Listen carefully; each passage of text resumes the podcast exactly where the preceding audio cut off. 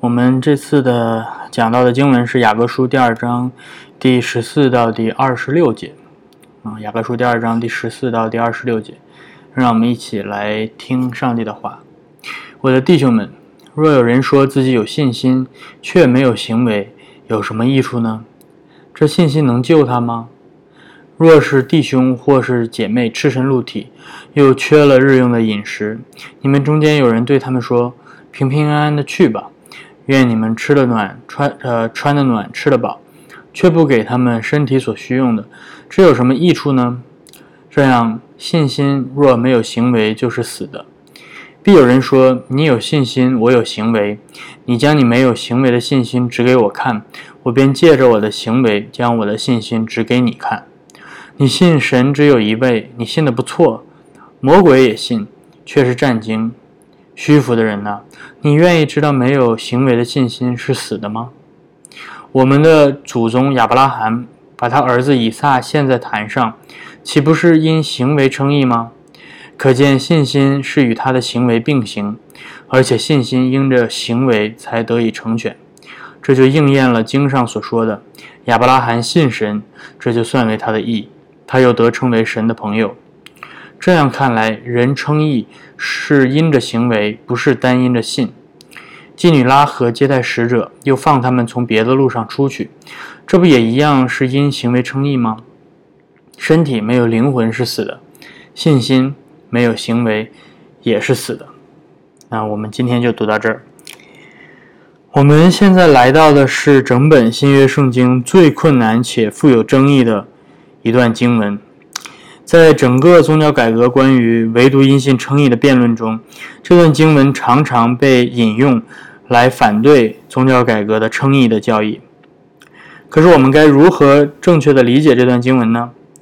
我们知道，保罗在罗马书第四章第五节说：“我们称义是在行为之外。”或者按照新译本的译法说：“我们称义不靠行为。”而雅各在这里却说：“人称义是因着行为。”所以雅各是否与保罗不一致呢？圣经是不是有矛盾呢？信心到底是什么？信心与行为之间的关系又是如何？这些问题并不是毫无意义的，这些是非常重要的问题，他们事关我们的救恩。因此，我们今天就要怀着严谨和祷告的心来思考这些问题。那为了更好的理解这段经文，我想先简单的提供一些关于。这段圣经所引发的争议的历史背景，在16世纪宗教改革时期，以马丁·路德为代表的改教家们，他们重新发现了圣经中唯独因信称义的教义。啊，在他们所讨论的这个称义的教义的背景，是在中世纪晚期流行的方济神学的救恩观。这个救恩观说，对那些尽力按照自己内心去行的人，上帝不会拒绝给他恩典。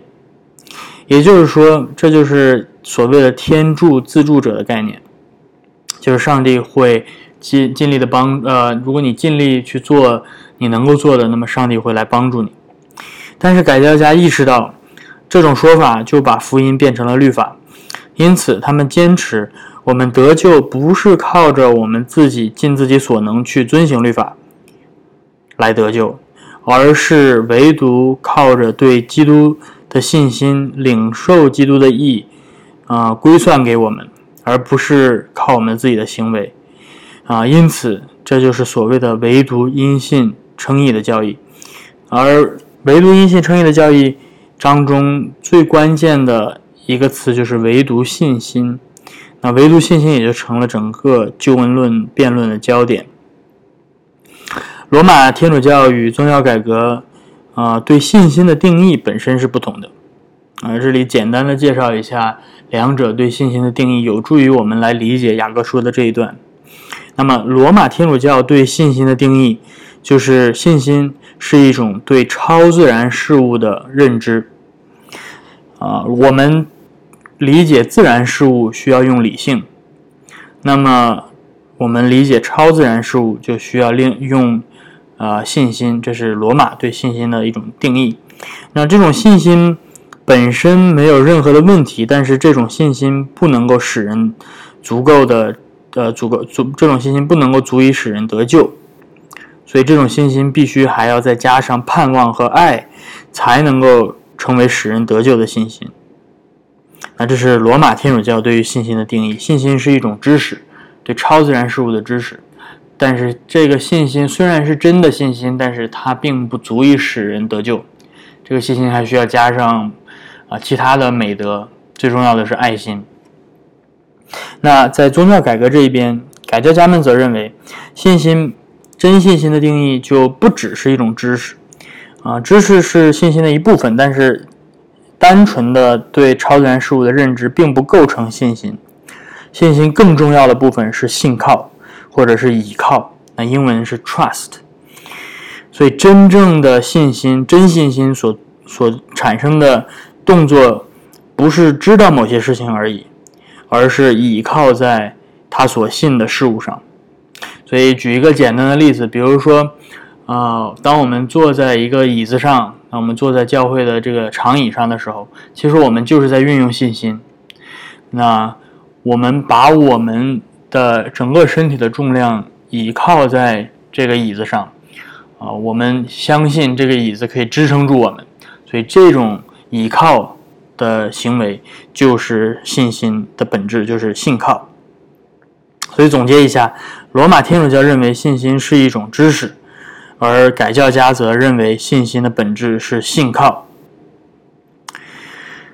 那这段经文之所以如此重要，是因为。呃，罗马天主教在对宗教改革的批判当中，往往都是引用雅各书第二章的这段经文来呃反对呃宗教改革啊。他们用这个雅各书第二章来定义什么是真信心，所以啊，我们需要呃需要有这样的一个历史的背景，才能够理解那到底雅各在这里面是在给我们真信心的定义吗？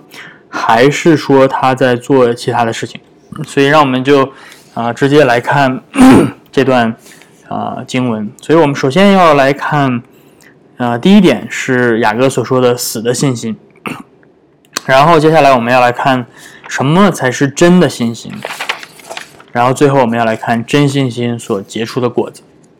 我们先从第一点来看死的信心啊，雅各在这里面首先。他说：“我的弟兄们，若有人说自己有信心，所以我要我要嗯证明的第一点是，雅各在这里面所说的死的信心，并不是真正意义上的信心，而是一种虚假的信仰宣告。所以这段经文里面，雅各并不是在尝试给我们一个信心的神学定义，正面的给我们定义什么是信心。”他是在反对一些宣称自己是信徒，但是没有任何信心体现的人。所以雅各在第十四节这里面说：“若有人说自己有信心，所以这个是一个为了辩论而做出的让步的假设。”雅各是在说：“啊，你看，假如你宣称你自己有信心，尽管我知道这个宣称不是真实的，但是为了我们辩论的方便，让我先来假设你说的这个。”是对的。你假设你说的这个是信心，然后我要向你展示的是你所宣告的信心是假的，也就是说你没有信心。现在，啊，这个是这个是雅各在这个这段圣经里面所啊辩论的这样的一个大的前提。所以他说，最后他要证明的是这个死的信心，这个信心你说的这个信心是死的，那也就是说死的信心并不是真正的信心。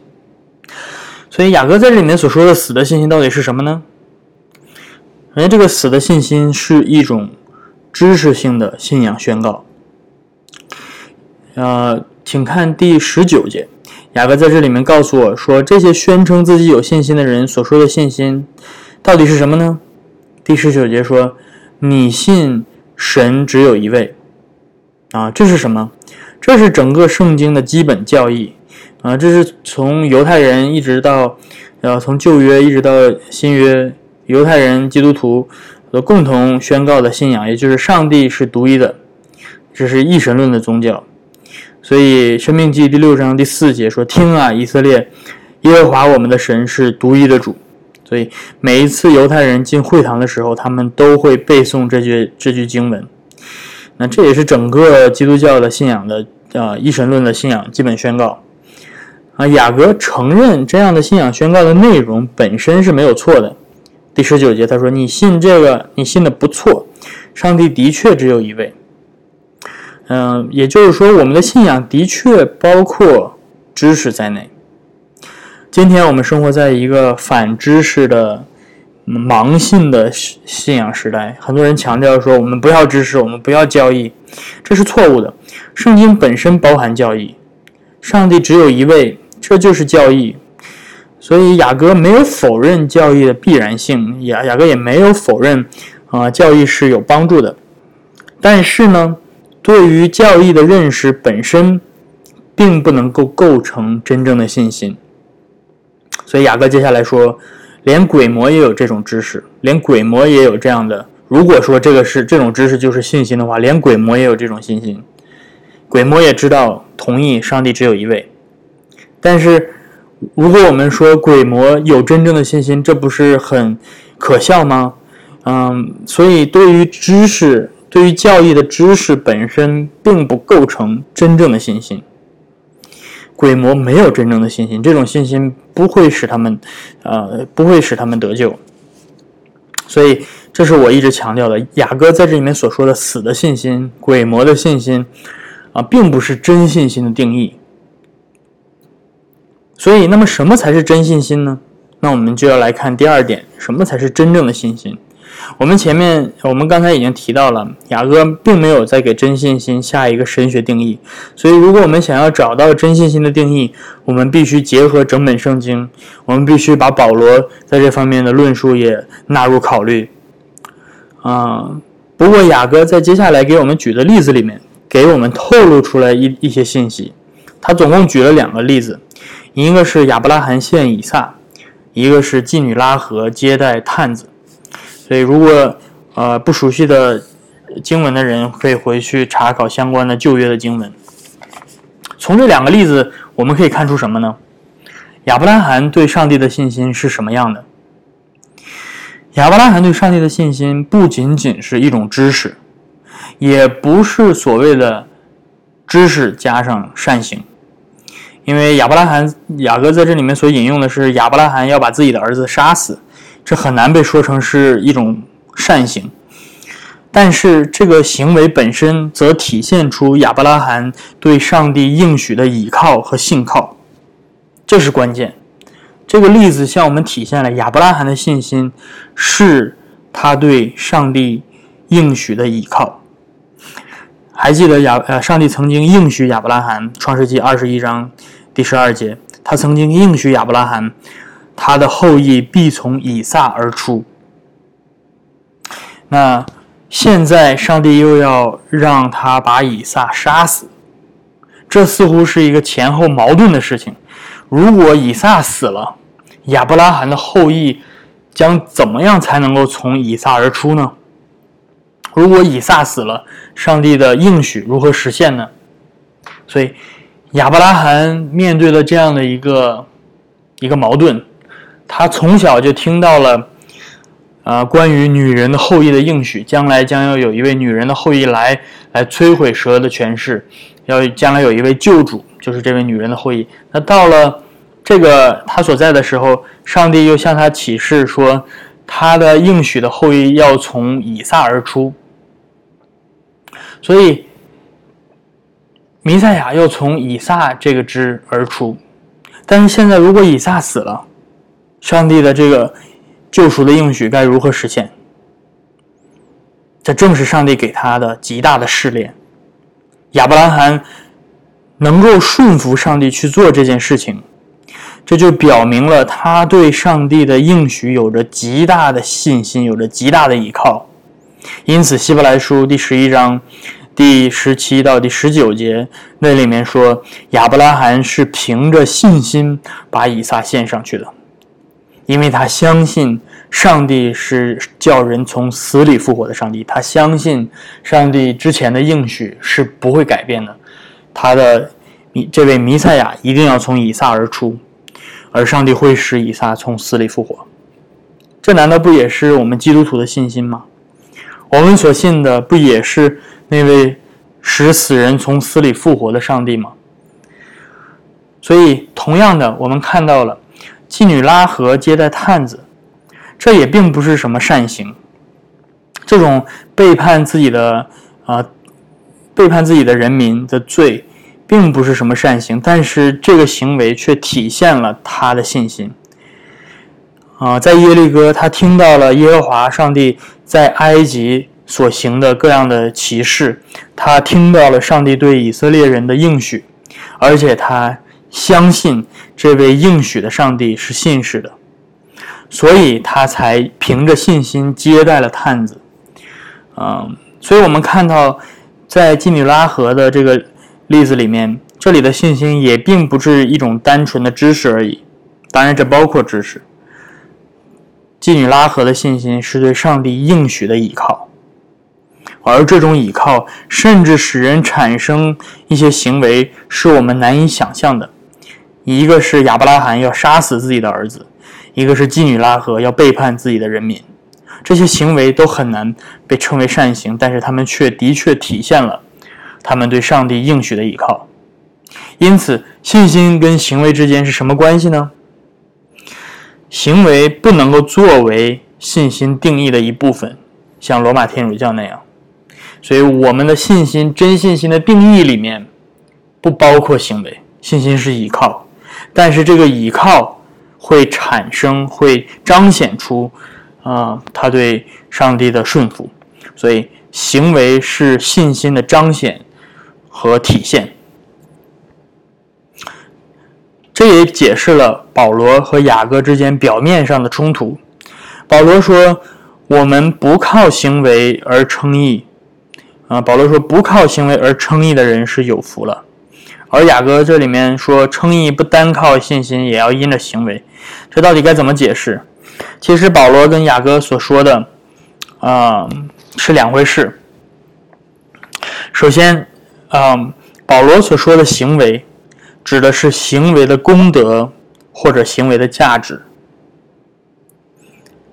所以雅各，所以保罗说，我们不是靠着我们自己的行为产生了功德或者价值而被称义，而是单单的因着依靠耶稣基督，依靠耶稣基督的功德，依靠耶稣基督的价值而被称义。啊，雅各这这里面所说的行为呢，就是行为作为信心的彰显，也就是作为信心的体现。也就是说，我们得救不是靠着行为的功德，这是保罗所说的，而是单单透过信心领受基督的功德，而这个信心会在外在的行为当中体现出来。这是雅各所说的。所以。啊，雅各在第十八节所说的也证明了这一点，啊，就是行为是作为信心的彰显。雅各在十八节这样说：“他说，你来将你没有行为的信心指给我看，我就可以透过我的行为把我的信心指给你看。”所以你看，你们看到雅各对雅各来说，行为是信心的体现，而不是信心的定义，或者信心内部的一个一个什么东西。所以这一切的论证，最终都是要回过来解决雅各起初面对的问题，就是虚假的信仰宣告。这些自称自己是信徒，但是却没有任何信心表现的人，他们对身边的弟兄姐妹没有任何的怜悯之心。雅各最后论证的结果是，他们的信仰宣告是虚假的，他们所谓的信心是死的信心，也就是不是真正的信心。所以我们看到了雅各所说的死的信心，然后我们也看到了真正的信心是什么。那么接下来，让我们最后来看真信心所结的果子。真正使人称义的信心是活的，是有生命的，是能够结出信心的果子的。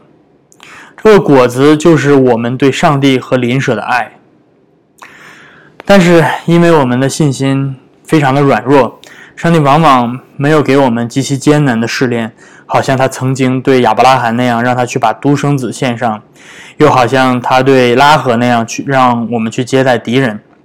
在我们平常的生活当中，上帝呼召我们所做的是非常平凡的事情。上帝没有让我们去杀死自己的孩子，但是上帝让我们用福音来抚养他们，教导他们基督的信仰，让他们让我们把他们带到教会里来，跟和他们一起敬拜，给他们做一个好的属灵榜样。这没有什么可难的，这并不是什么很困难的事情，对不对？上帝没有让我们去背叛自己的人民，去帮助敌人，但是他让我们来爱身边的弟兄姐妹。